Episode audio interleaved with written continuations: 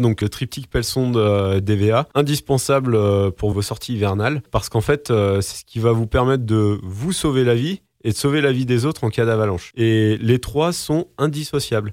C'est-à-dire qu'aujourd'hui, si vous avez votre DVA seul, eh ben, vous allez mettre au minimum 60 minutes à sortir une victime, voire en fonction des conditions de la neige, vous n'arriverez pas à la sortir. Donc après, si vous avez le triptyque DVA sonde et que vous êtes formé, eh ben là, le temps de sauvetage d'une victime en avalanche, en moyenne ensevelie sous un mètre, les statistiques, c'est 10 à 15 minutes pour la sortir. Donc on voit que c'est vraiment important d'avoir DVA sonde et un DVA avec des piles. Pensez notamment en début de saison à vérifier vos piles. En dessous de 80%, c'est bien de les changer. Il faut pas les jeter. C'est des piles qui vont être utilisées dans une frontale, qui vont être utilisées dans les télécommandes. Plus vos piles seront en bon état dans votre DVA, plus votre DVA pourra travailler à pleine puissance et plus vous serez efficace.